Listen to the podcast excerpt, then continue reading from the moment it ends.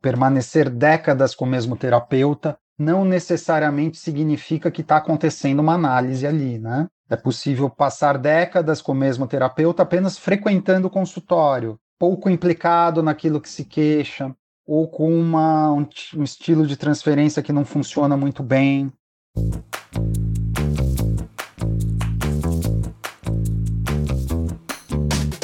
Olá, eu sou Adriana Kistler e estamos começando aqui o podcast Terapia. Me fale mais sobre isso. Um projeto da Sorria, marca de produtos sociais que produz conteúdo sobre saúde e bem-estar em livros, nas redes sociais e agora também em podcast. Você encontra os livros da coleção Sorria na Droga Raia e na Drogazil. Sempre que você compra um produto Sorria, você também faz uma doação Apoiamos 23 ONGs que levam saúde para o Brasil inteiro. E você, tem curiosidade em saber mais sobre como funciona a terapia? Então vem com a gente nessa jornada.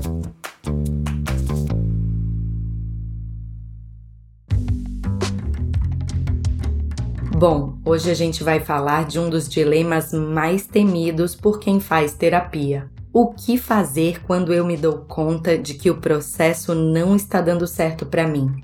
Ou simplesmente que não me dou muito bem com o método do meu terapeuta.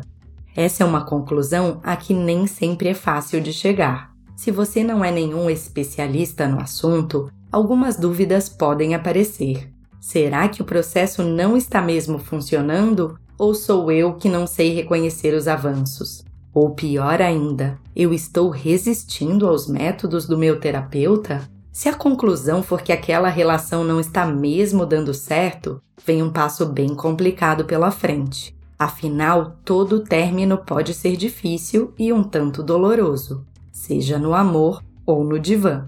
Principalmente se essa for uma relação terapêutica mais duradoura, em que o psicólogo ou psicanalista já causou um impacto relevante na sua vida. Mas existem regras de como terminar com seu terapeuta Vale a pena conversar com ele antes sobre o que está te incomodando para ver se tem como salvar a relação? E se no final das contas aquele velho clichê se confirmar e o problema for mesmo você e não ele? Hoje, o psicanalista Guilherme Fati, criador e apresentador do podcast A Loucura Nossa de Cada Dia, é quem vai falar com a gente sobre esse assunto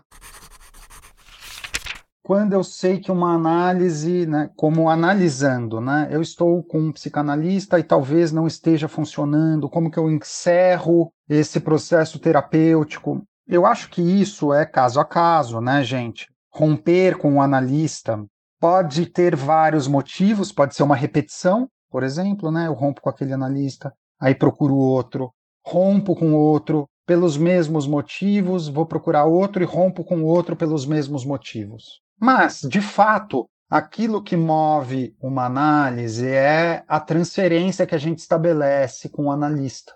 Confiança, sensação de acolhimento, Uh, a suposição de que aquele analista de fato sabe fazer a partir do método, está nos escutando. São questões também subjetivas, não apenas, mas são questões subjetivas, questões técnicas, questão de encontrar alguém que dê, vamos supor, um, vamos, vamos dizer assim, um match, e a gente tem que saber quando a gente está interrompendo por uma repetição ou porque de fato o analista não conseguiu instaurar o método, instaurar o dispositivo psicanalítico. Isso pode acontecer também.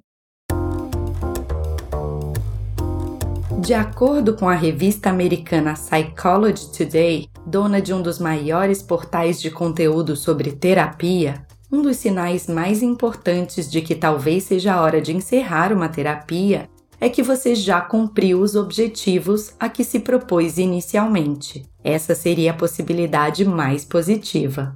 Um caminho menos ideal, sem aquela sensação tão esperada de completude, é sentir que a terapia não está mais te ajudando e que você bateu numa espécie de muro que te impede de avançar. Mas se é difícil terminar com seu terapeuta, Ainda mais se vocês têm uma relação longa, a melhor solução, não esqueça, nunca é desaparecer. Pelo contrário, o cenário mais interessante é aquele em que você consegue discutir os motivos desse término com o profissional, Assim, com tudo resolvido com ele, talvez a sensação de conclusão até surja no final. Segundo especialistas, a forma como você conduz esse fim de relacionamento também pode dizer muito sobre os seus outros relacionamentos interpessoais.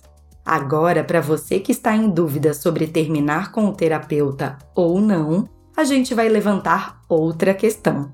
E se você decidir seguir em frente em vez de terminar?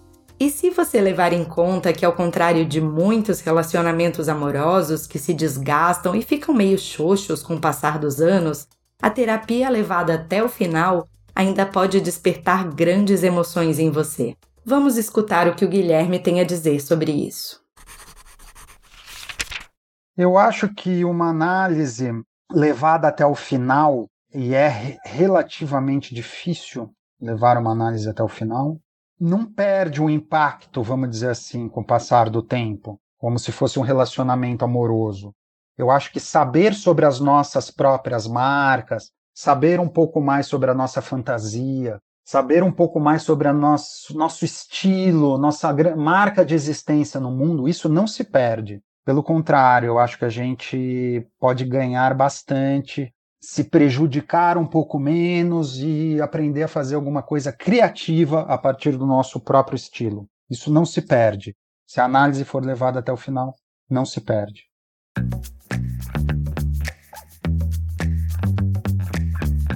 E eu já estou aqui ficando triste porque acabamos de chegar à última dica dessa temporada.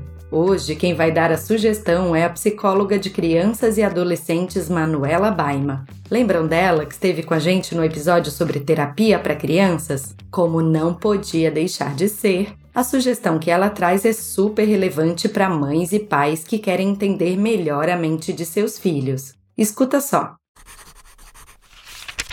Tem um livro maravilhoso que eu sempre indico para os papais e para as mamães, que ajuda muito no exercício da parentalidade. O nome do livro é O Cérebro da Criança, do autor Daniel Siegel. Ele é muito bacana, dá muita dica sobre como manejar tempestades emocionais, birras. Com certeza as famílias vão adorar.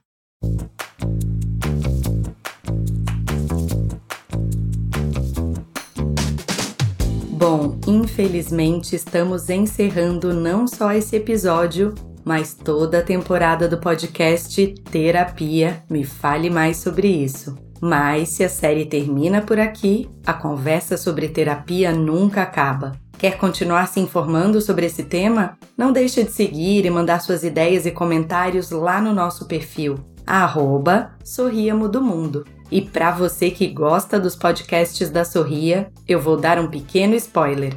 Em outubro, a gente já está de volta tratando de um novo assunto.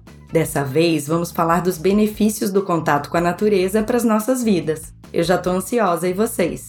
Esse podcast é uma realização da editora MOL em parceria com a Droga Raia e a Drogazil. A produção e o roteiro são de Leonardo Neiva e a direção de Adriana Kischler. A edição de som e a montagem são do Bicho de Goiaba Podcasts. Eu sou Adriana Kischler e te espero na nossa próxima temporada. Até já!